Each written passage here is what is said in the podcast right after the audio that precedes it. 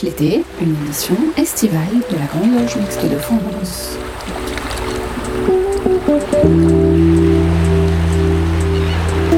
Bonjour à tous, bienvenue dans Pierre de Touche, l'émission radiophonique de la Grande Loge Mixte de France. Au programme ce dimanche matin d'août, des coups de cœur, des coups de gueule, de la musique et aussi des ouvrages. Été, prise de conscience et littérature, c'est le titre de cette 120e édition de Pierre de Touche. Et cette émission est la suite de l'émission diffusée il y a 15 jours. Alors pour commencer, Isabelle Chibat nous propose un coup de cœur littéraire. Ce dimanche matin, elle évoque Parfum exotique, un poème tiré des Fleurs du Mal de Charles Baudelaire.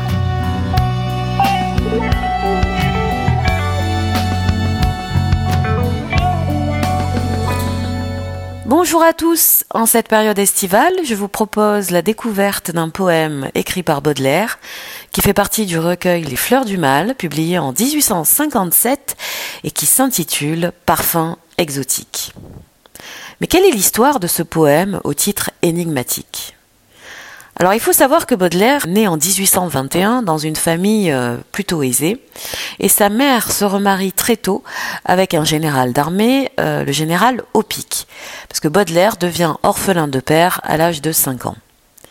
Baudelaire vivra très mal cette union, d'autant plus que le général euh, est rétif à toute forme de rébellion et que l'entente ne se fait pas de façon harmonieuse. Arrivé à l'adolescence, Baudelaire commence à manifester un tempérament artistique, ce qui ne plaît pas du tout au général. Et Baudelaire, par ailleurs, refuse de travailler. Vous savez, Baudelaire c'était un dandy, et comme tout dandy qui se respecte, l'idée même de travailler de ses mains est une chose vulgaire. Alors, pour faire comprendre à Baudelaire ce qu'est la vie, le général le fait embarquer de force dans un bateau à destination de Calcutta, en Inde. Mais le bateau fait escale à l'île Bourbon. L'île Bourbon, c'est l'ancien nom de l'île de la Réunion. Arrivé sur l'île, Baudelaire est absolument enthousiasmé par les paysages exotiques et surtout par la beauté des femmes métisses qui peuplent l'île et qui sont diamétralement opposées aux euh, canons de la beauté euh, parisien. Donc euh, Baudelaire refuse de réembarquer et va séjourner neuf mois sur l'île, euh, s'enivrant de Rome et de femmes, et euh, bien sûr, sans le savoir, il va forger le terreau de son inspiration poétique. L'île Bourbon va véritablement l'habiter tout au long de sa vie, parce qu'une fois qu'il va rentrer à Paris, il va rencontrer sa première muse, qui est la plus célèbre, et qui s'appelle Jeanne Duval, et qui est surnommée la Vénus noire. Vénus parce que c'est la déesse de l'amour, et noire à cause de la couleur de sa peau. Elle est métisse, Jeanne Duval. Et parce qu'elle est métisse, elle euh, suscite chez le poète tout un flot de réminiscences et de souvenirs liés à ce bien-être absolu, qui lui ont permis d'ailleurs d'échapper de façon momentanée au spleen. Hein. Vous savez, c'est la mélancolie qui habite souvent le poète. Donc arrivé à Paris, Baudelaire rencontre cette muse, et dans Les Fleurs du Mal, vous trouverez tout un cycle dédié à Jeanne Duval, avec laquelle il va vivre une passion orageuse tout au long de sa vie, faite de ruptures, de séparation et de réconciliation. Alors, Parfum exotique, c'est un poème qui permet, euh, si vous voulez, au poète de retrouver, grâce à la parenthèse du sonnet, ce qu'a vécu le poète sur l'île Bourbon. Mais cette réminiscence, ce souvenir enchanteur, n'est possible que par aidant l'odeur de la femme. Femme qui est sensuelle, femme qui est à la fois présente euh, physiquement, mais absente tant le poète est envoûté euh, par, ses, par les sens, et par ses sens.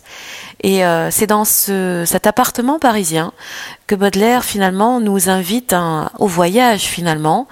Un voyage qui est à la fois sensuel, mais aussi euh, poétique, mais au-delà de ça, qui est avant tout un poème mystique. C'est un voyage mystique qui propulse le poète au-delà de lui-même. Euh, donc je vais vous lire le poème. Parfum exotique.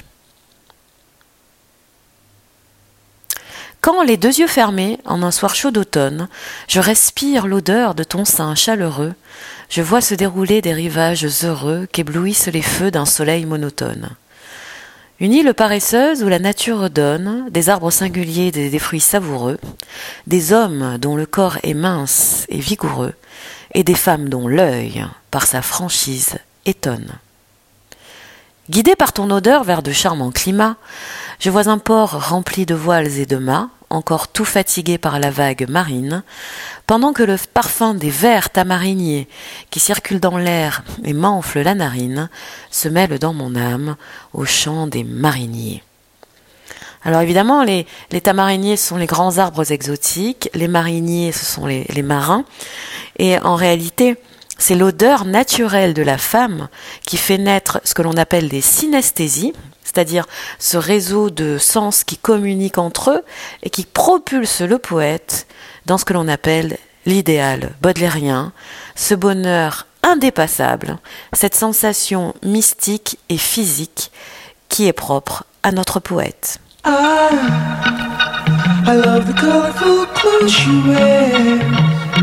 and the way the sunlight plays upon her hair. I hear the sound of a gentle word on the wind that lifts her perfume through the air. I'm picking up good vibrations. She's giving me the vibrations. I'm picking up good vibrations. Giving me excitation. Good, good vibrations. Giving me excitation. Good, good vibrations. Excitation. She's somehow closer now. Softly smile, I know she must be kind.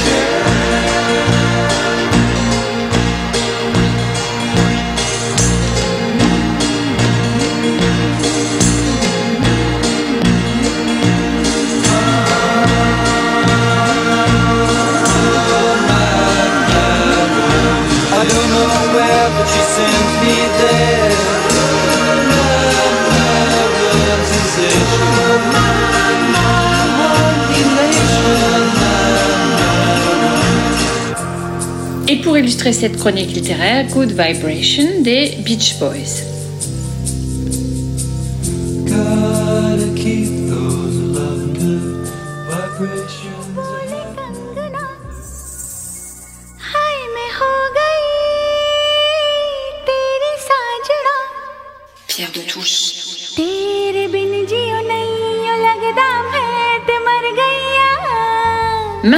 Place au dernier épisode de la série que notre chroniqueuse Maïfenui Thomas consacre à Annie Besson, franc-maçonne de l'ère victorienne, une franc-maçonne particulièrement investie en Inde. Voici donc le dernier opus de la série Annie Besson, une franc-maçonne entre tradition et modernité durant l'ère victorienne. Ah, oh.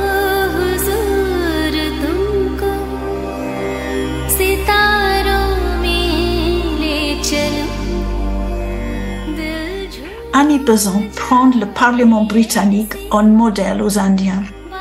Car si l'Inde est la mère de la spiritualité, l'Angleterre est pour elle la mère des parlements.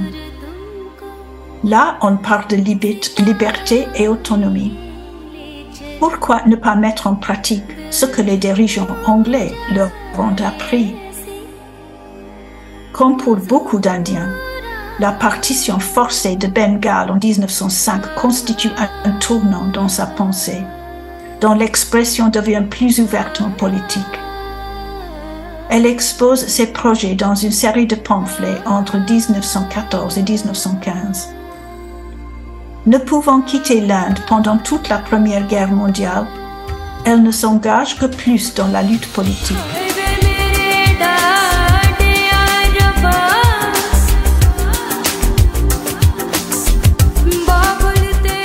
Elle est déçue par la prudence du Congrès et en septembre 1916, elle fonde une ligue pour l'autonomie de l'Inde. Nommée présidente, elle voyage toute l'OTAN incessamment afin de recruter musulmans et hindus, extrémistes et modérés dans la Ligue, avec succès. Quand, un an, quand dans un an, la Ligue aura 60 000 membres.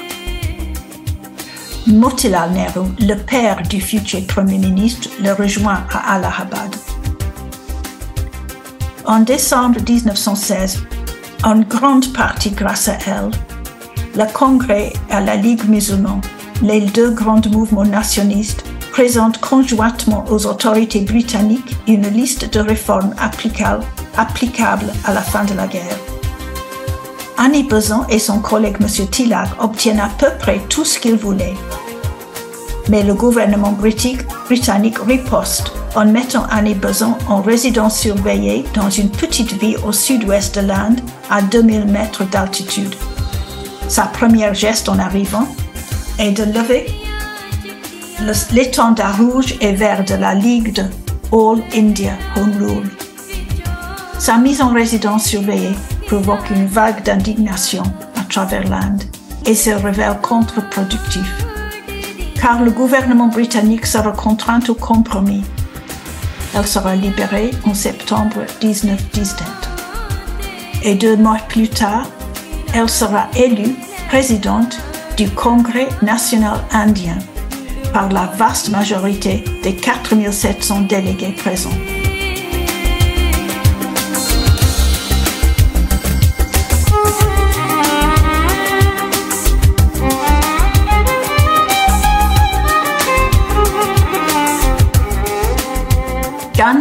Qui va la succéder, suit le programme qu'elle a défini mais le gouvernement britannique qui a prolongé et durci l'état d'urgence dû à la Première Guerre mondiale a fait une erreur.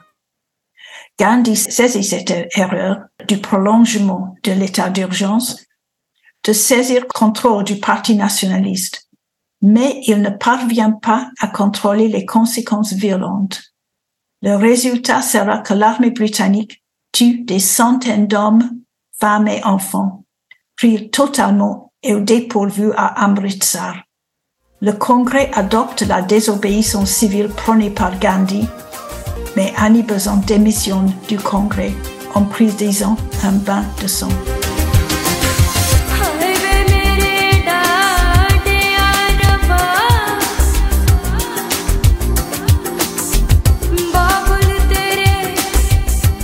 Gandhi a réussi à capter une alliée dérangeante mais quelqu'un qui avait quand même une influence auprès du gouvernement britannique, car certains de ses anciens collègues des 1880, des années 1880, sont désormais membres du Parlement. Elle se rend à Londres et donne une conférence remarquée. L'Inde demande la justice. Le leader du Parti travailliste est George Lansbury, profondément chrétien, mais il adhère à la théosophie il réussit à persuader Ramsay MacDonald, qui sera premier ministre dans le premier gouvernement travailliste, de soutenir le statut de dominion de l'Inde. En 1921, Gandhi décrète une grève générale. De violentes émeutes éclatent à Bombay. 20 000 Indiens sont arrêtés et Gandhi part en prison pour six ans. Annie profite de son absence pour lancer un appel à la rédaction d'une constitution d'Inde. Les leaders nationalistes ne répondent pas à cet appel. Mais en 1925, il accepte son idée d'une conférence pour organiser une convention nationale. Elle en devient le secrétaire général et rédige un nouveau projet de loi du gouvernement de l'Inde, the Commonwealth of India Bill. Il est très important à noter ici qu'elle est la première à utiliser le mot Commonwealth au lieu de empire, c'est-à-dire qu'Irlande et la Grande-Bretagne puissent siéger à égalité dans l'Assemblée du Commonwealth. Naturellement, le gouvernement conservateur de Londres rejette ce projet. Elle va continuer ses efforts. Un deuxième projet sera publié de nouveau, mais sera refusé. Elle se rend alors en Grande-Bretagne en 1930, à l'âge de 80 ans, pour défendre ce deuxième projet et pour donner une tournée de conférences. L'indépendance de l'Inde sera unilatéralement proclamée par Nehru et Gandhi en 1930.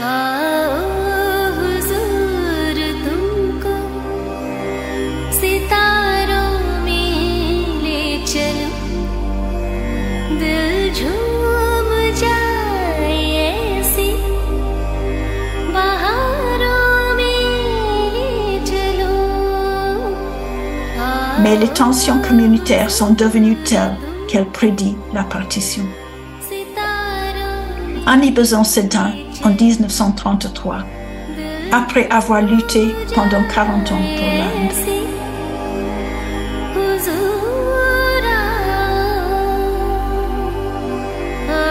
Ses funérailles représentent son dernier hommage à la culture et la spiritualité de l'Inde.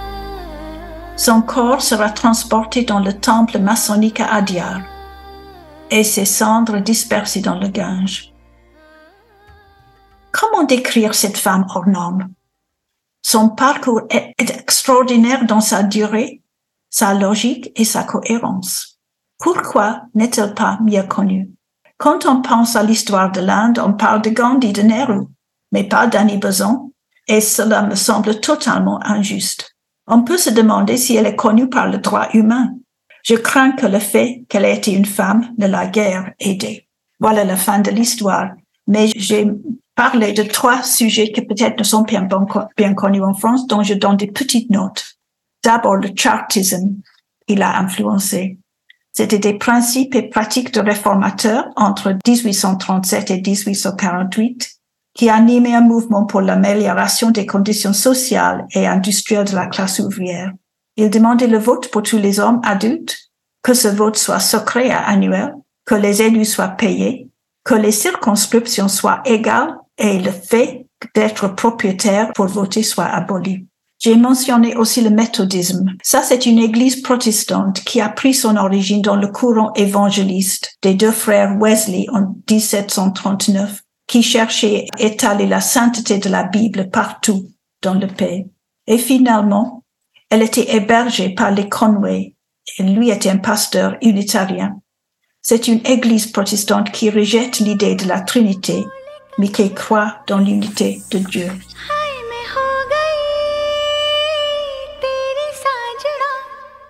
Je vous souhaite bon dimanche.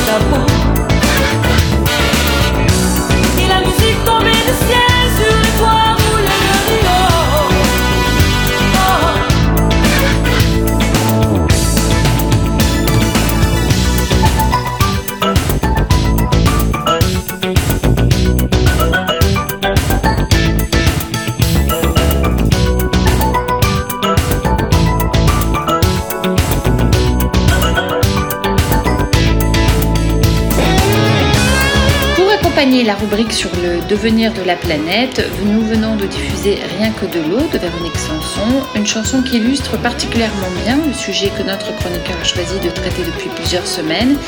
Voici le cinquième épisode de la série, L'eau dans le monde, quel constat? Félix Nathalie. Lors des précédents épisodes consacrés à l'eau, nous avons vu son importance pour tout ce qui concerne le vivant. Les différents états et évolutions, notamment en France, mais le problème de l'eau n'a malheureusement pas de frontières, il n'est pas seulement français. Relisons le fil d'actualité du site lemonde.fr d'une nuit de juillet dernier. 0h40. Météo France lève la vigilance orange orage, mais les Alpes-Maritimes gardent l'alerte canicule. 5h33, la Corée du Sud révise le bilan des inondations à 33 morts. 6h40, une canicule record s'installe dans l'hémisphère nord.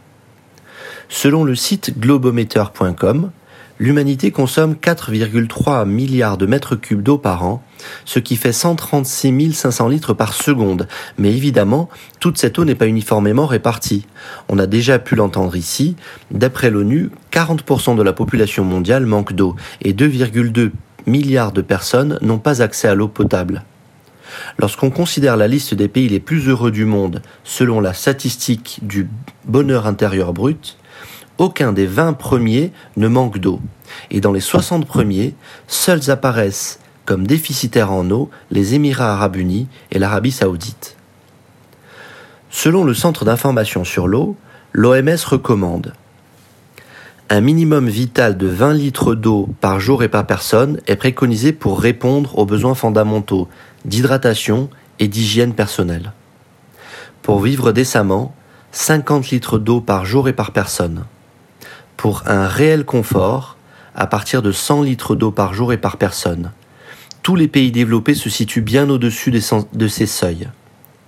En effet, si l'on observe la consommation d'eau par pays, par litre et par personne, on note, pêle-mêle et sans être exhaustif, Canada, États-Unis, Japon, supérieur à 250. Finlande, Italie, Espagne, 260 à 250.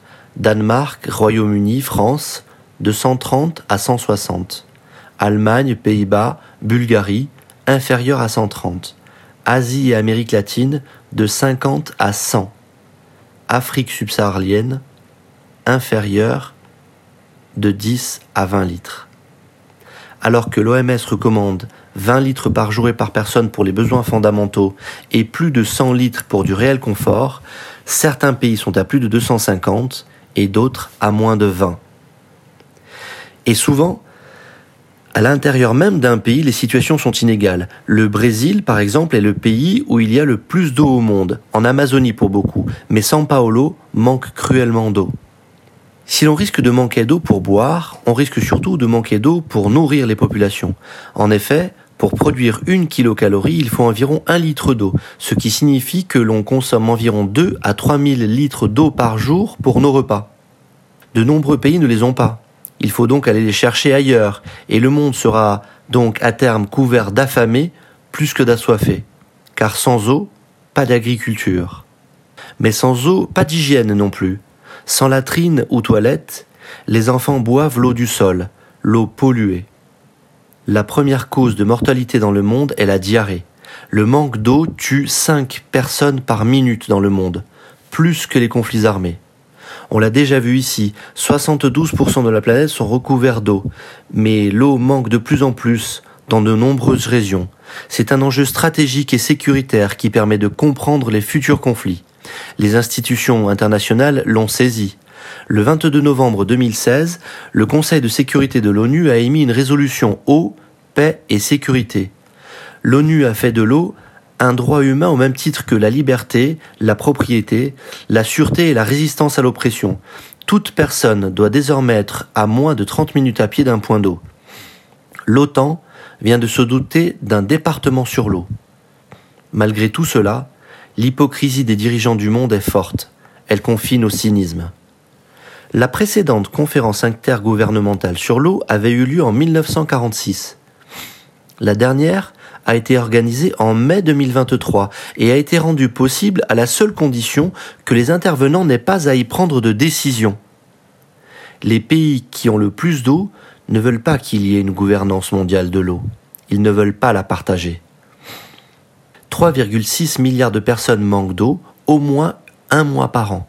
Ce sera 5 milliards en 2050. Les pays développés consomment en moyenne 3600 mètres cubes d'eau par an et par personne. Le stress hydrique est à partir de 1700 mètres cubes d'eau par an et par personne. 1000, c'est la pénurie hydrique.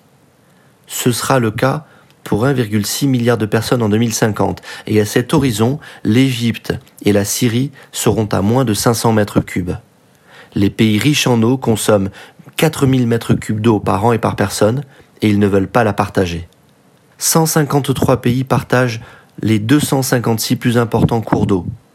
Seulement la moitié ont conclu des ententes et seulement 24 contrats opérationnels ont été signés entre ces pays. En 2015, l'aviation russe qui détruisait les gisements d'eau de la ville d'Alep n'avait rien inventé. Il y a environ 2600 ans déjà, dans l'art de la guerre, Sun Tzu recommandait de détourner les fleuves pour assoiffer les ennemis. Et si aujourd'hui on n'assoiffe pas l'autre parce qu'on lui fait la guerre, bientôt on fera la guerre parce qu'on aura été assoiffé. La conséquence sera transformée en cause. Dans notre prochain épisode, nous verrons à quel point la géopolitique de l'eau est un enjeu considérable, tant le stress hydrique exacerbe les tensions entre les pays. Nous verrons comment 26 personnes ont été arrêtées en Espagne pour des captages d'eau illégaux, comment la guerre de l'eau dépasse la vallée du Jourdain, le plateau du Golan, comment du nord de l'Afrique aux confins de la Chine, les diagonales de la soif risquent d'être à court terme des conflits armés. Je vous souhaite malgré tout un bon dimanche et vous retrouverez bientôt pour un nouvel épisode. Ma petite est comme l'eau, elle est comme l'eau vive, elle court comme un ruisseau que des enfants poursuivent. Courez, courez, vite si vous le pouvez. Jamais, jamais, vous ne la rattraperez.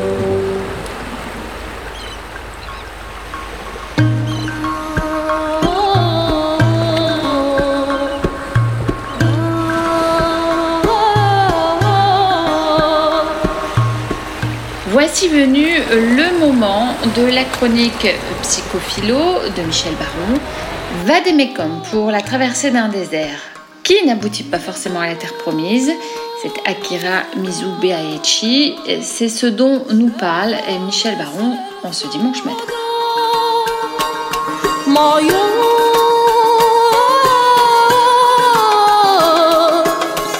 Bonjour. Vademecum pour la traversée d'un désert qui n'aboutit pas forcément à la terre promise.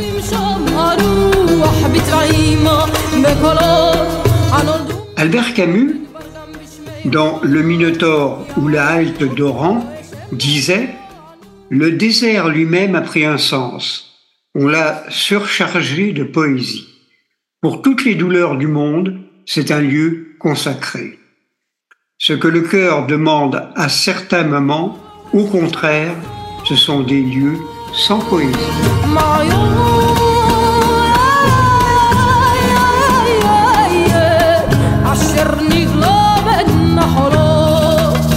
Se trouver en confrontation avec les normes d'une société nous conduit à deux alternatives. Ou devenir l'esclave des lieux communs, ou ne pas s'y plier et donc d'accepter l'errance comme conséquence et destin. Par un livre consacré à cette réflexion intitulé Petit éloge de l'errance, paru chez Gallimard, l'un des grands intellectuels japonais contemporains, Akira Mizubayashi, nous convie à choisir entre la démission, le compromis ou l'affirmation de son éthique avec ce que cela comporte comme suite. L'auteur est avant tout un grand bonhomme. Passionné de culture française, parfaitement bilingue, il est un écrivain et un penseur de premier ordre, couvert de prix littéraires et connu mondialement. Dans cet ouvrage, l'auteur nous conte l'adversité et l'arrogance que l'on rencontre souvent dans la vie. Faut-il faire allégeance, plier ou se risquer à l'errance Il répond qu'être philosophe, c'est déjà avoir d'une certaine façon l'esprit en errance. Cela permet d'échapper aux vues déformantes ou aveuglantes et cela aide aussi à briser les verrous des identités asphyxiantes. Il convient de se détacher de ces conditions d'existence immédiate et de ces appartenances préétablies que nous n'avons euh, nullement choisies. Il s'agit donc d'une certaine manière d'un arrachement. La marche ou l'errance qu'il provoque permet de s'arracher au réel pour aller au-delà. Dès lors, le sujet se voyage, selon la formule de Jean-Baptiste Pontalis. L'auteur écrit Comment ne pas rêver à des esprits errants ou, autrement dit, à des êtres singuliers pluriels, pour reprendre l'expression de Jean-Luc Nancy, qui, dans leur solitude agissante et dans leur nomadisme mouvant ou immobile, s'efforcent de faire entendre leur voix distincte, de tracer une voie singulière menant à un lieu de rassemblement où les autres les rejoindront un jour pour faire résonner de concert une musique nouvelle? Nous sommes dans un monde où la soumission générale à un ordre de fait tend à éliminer ou à écraser les voix individuelles. Et il est bon de devenir, pour y vivre plus, le plus honnêtement possible, un habitement d'un royaume intermédiaire, auquel on accède par une sortie de secours en cas de besoin. Il faut s'attacher à sauvegarder son statut d'être singulier, jusqu'à mettre entre parenthèses son être social. Mais en contrepartie, c'est faire l'expérience d'une tristesse lourde d'une mélancolie tenace et parfois d'une désolation profonde. C'est l'image d'une traversée du désert censée aboutir à la terre promise, mais sans soutien d'un groupe ou d'une idéologie salvatrice, et de s'orienter par l'écoute intérieure.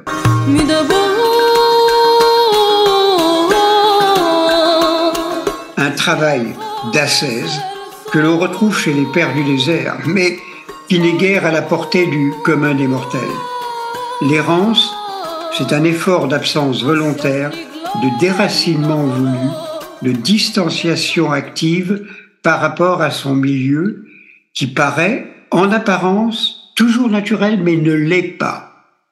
C'est tenter de se séparer du natal et du national qui nous fixe dans une étroitesse identitaire. Une tentation nous vient, Prendre un sac à dos, un bâton de pèlerin et affronter le désert. Bon dimanche et heureuse errance.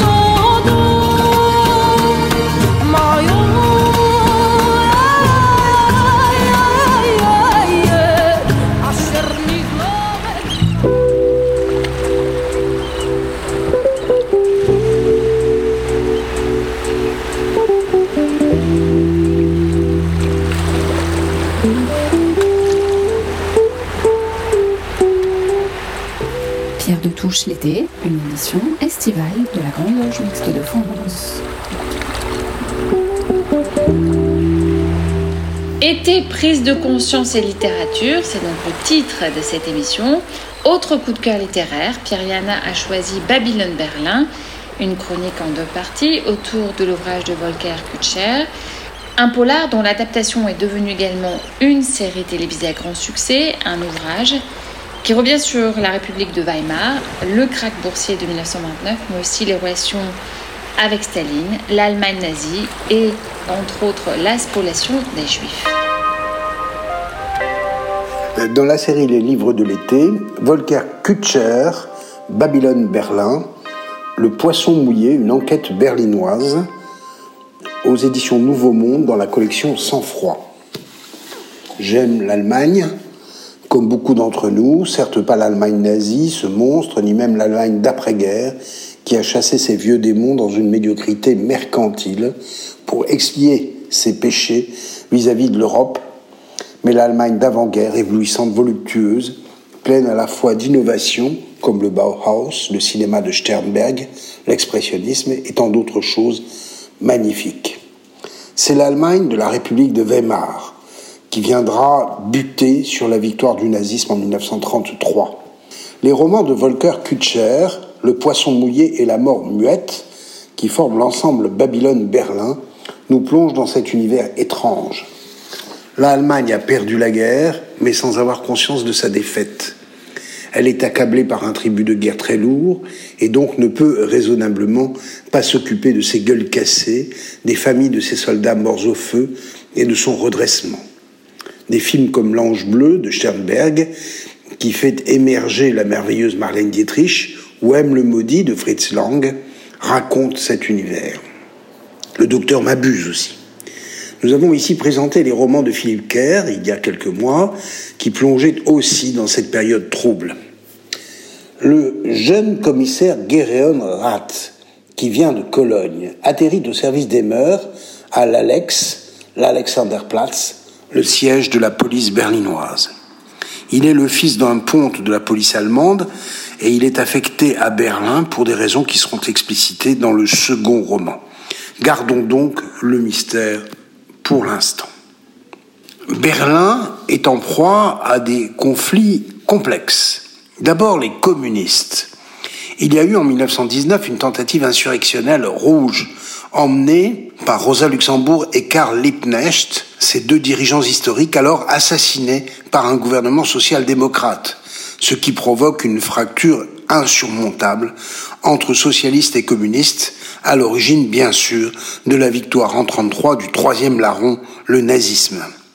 Mais en 1928-29, qui est la date du roman, les communistes sont encore assez forts pour mener des manifestations insurrectionnelles, en particulier le 1er mai.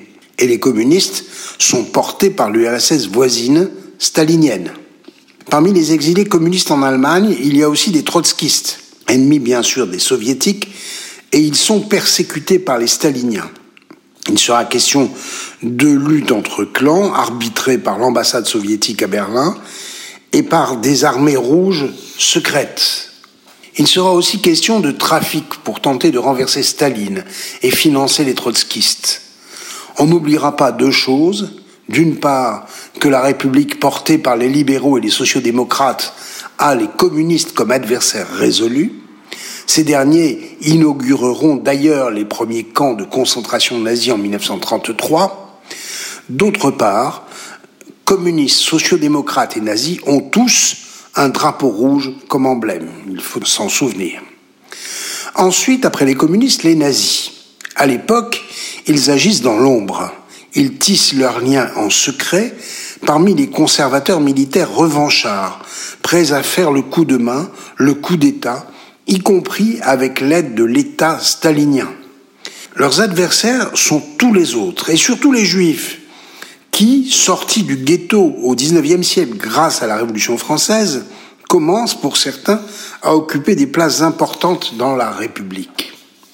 Le commissaire Gereon Rath aura à enquêter sur l'assassinat de l'un de ses chefs juifs par d'étranges adversaires. Le troisième univers est celui de la police elle-même, traversée par tous ses courants et par les luttes de clans. Dans ses enquêtes, Gereon Rath est accompagné soutenu même par une jeune dactylo, vite devenue auxiliaire de police, Charlie. Elle est belle, elle est vive, elle est intelligente. Et Rat aura très vite avec elle une aventure, mais c'est un personnage clé pour le roman. D'une part, elle est issue de milieux pauvres et déshérités de Berlin, une sorte de lumpen prolétariat, lui dit Karl Marx, prolétariat en haillons, qui permet au roman de faire le lien entre les très pauvres et les très riches, croisés par Rath lors de ses enquêtes. En outre, Charlie, qui doit faire vivre sa famille, ses sœurs, sa mère, se prostitue toutes les nuits auprès d'hommes aisés dans la grande brasserie Mocha FT, boîte à la mode où l'on danse, se rencontre, où se nouent les affaires et les complots.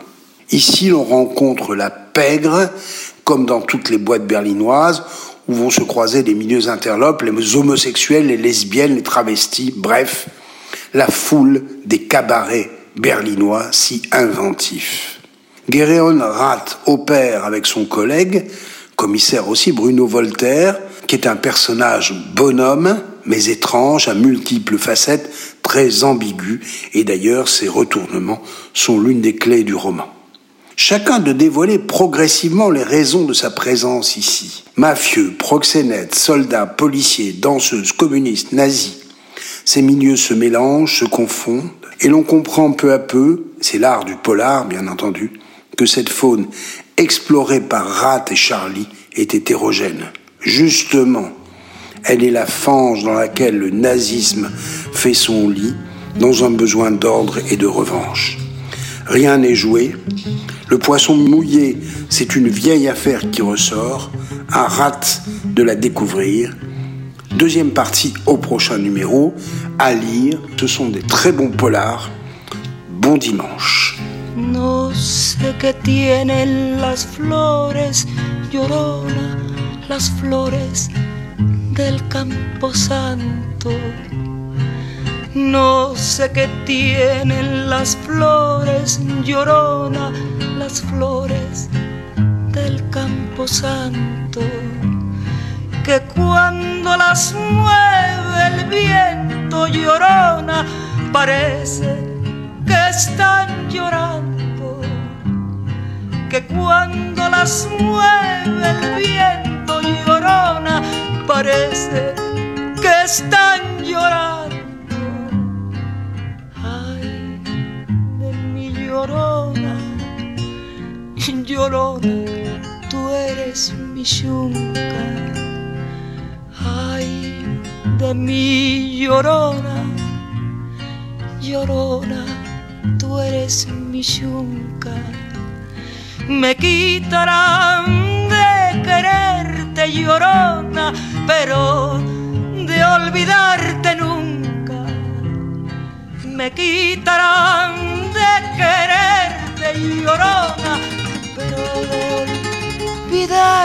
Oh.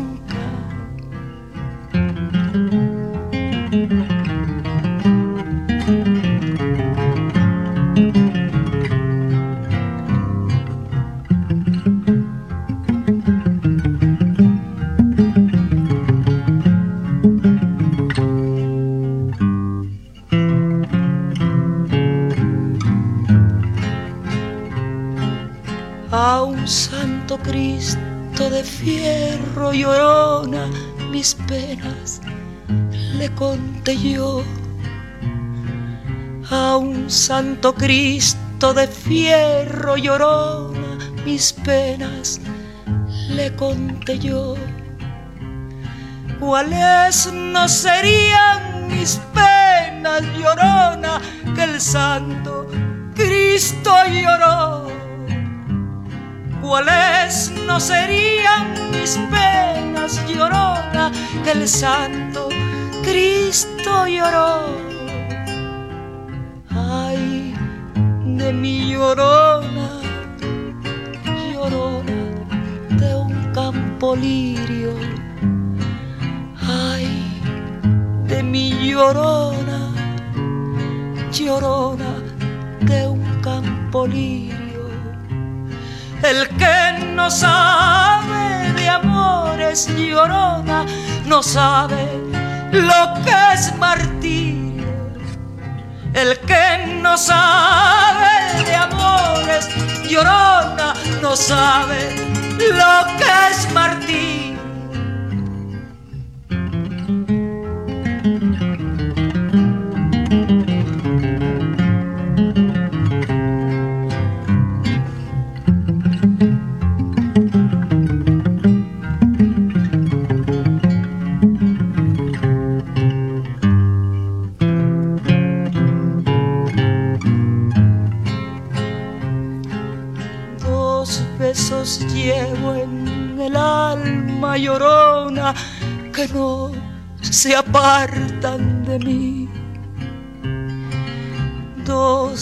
Besos llevo en el alma llorona que no se apartan de mí. El último de mi madre ay, llorona y el primero que te di. el último de mi madre, ay llorona, y el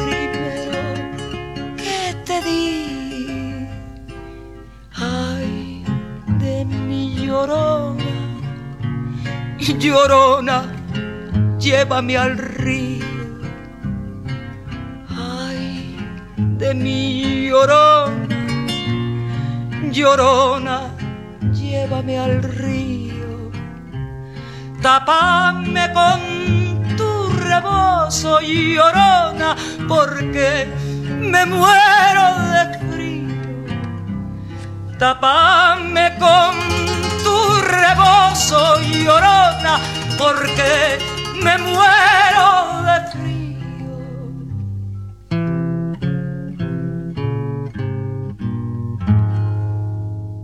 Pierre de.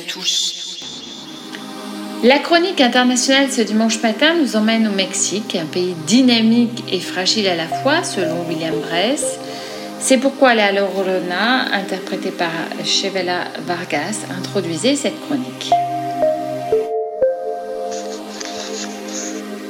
Avec une population de près de 129 millions d'habitants, une superficie de plus de 1,97 million de kilomètres carrés, quatre fois la superficie de la France, le Mexique partage 3000 km de frontières avec les États-Unis. Plus de 80% de la population mexicaine vit dans les villes. Sa capitale, Mexico, située à 2240 mètres d'altitude, offre un climat doux et tempéré. C'est l'une des très grandes métropoles de la planète. Elle est devenue la capitale du pays en 1821 après l'indépendance.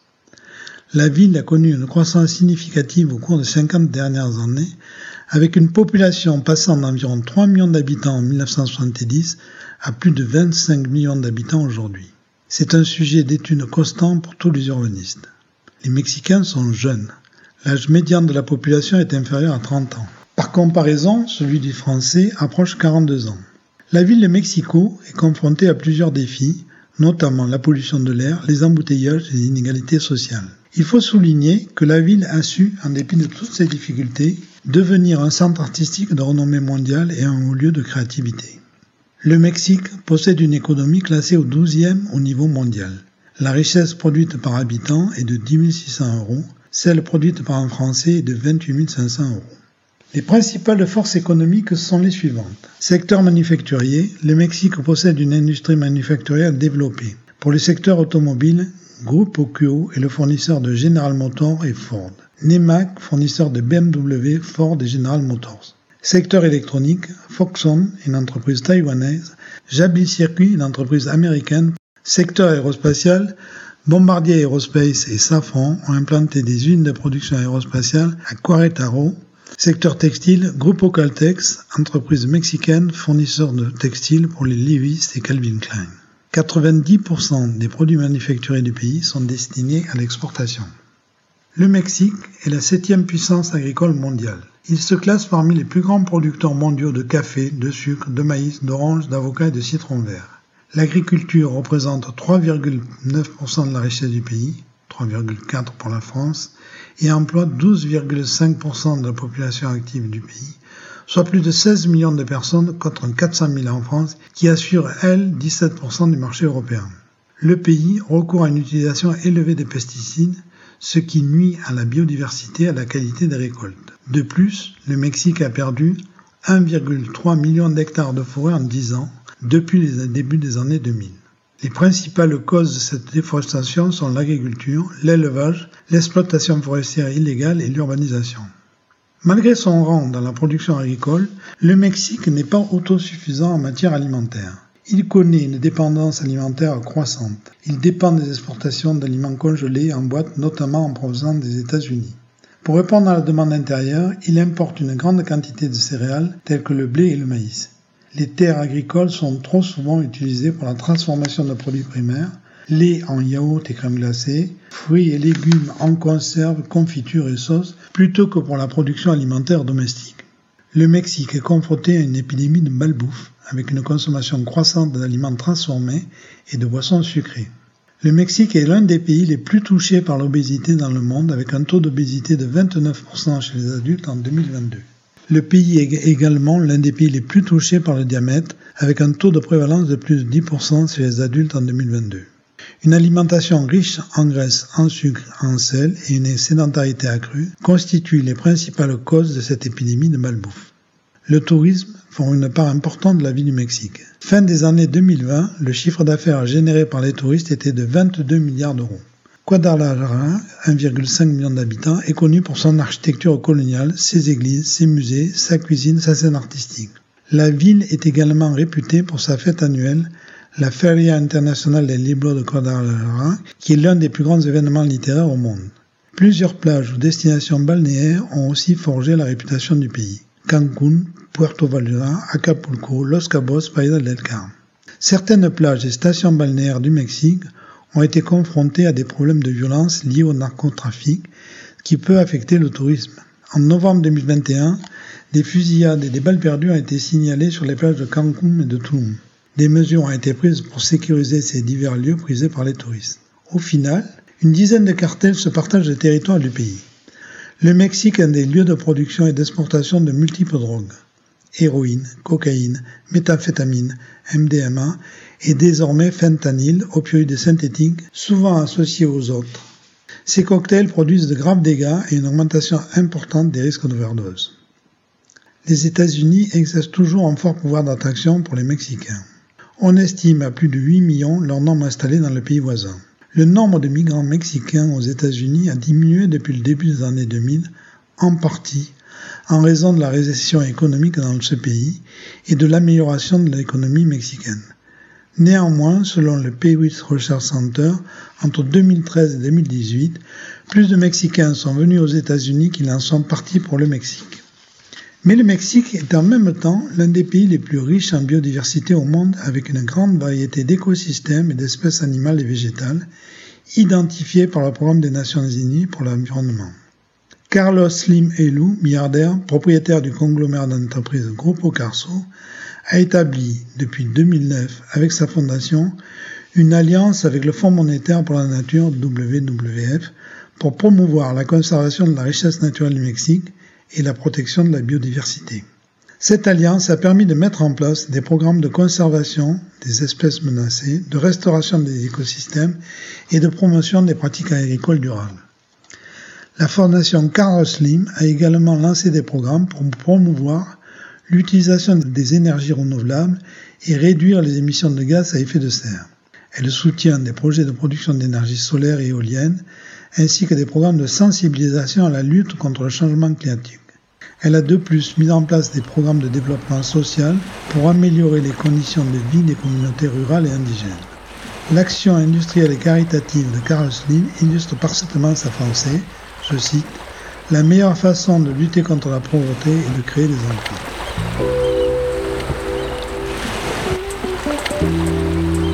Notre chroniqueur Marc Biola continue son tour d'horizon sur la laïcité. La chronique sur la République se prépare pour la rentrée et il s'interroge ce matin sur les atteintes à la laïcité dans les écoles. Le mois d'août se termine et avec lui les congés d'été scolaires. Cette période permet pour une grande majorité de laisser les problèmes du quotidien de côté, que l'on parte ou pas.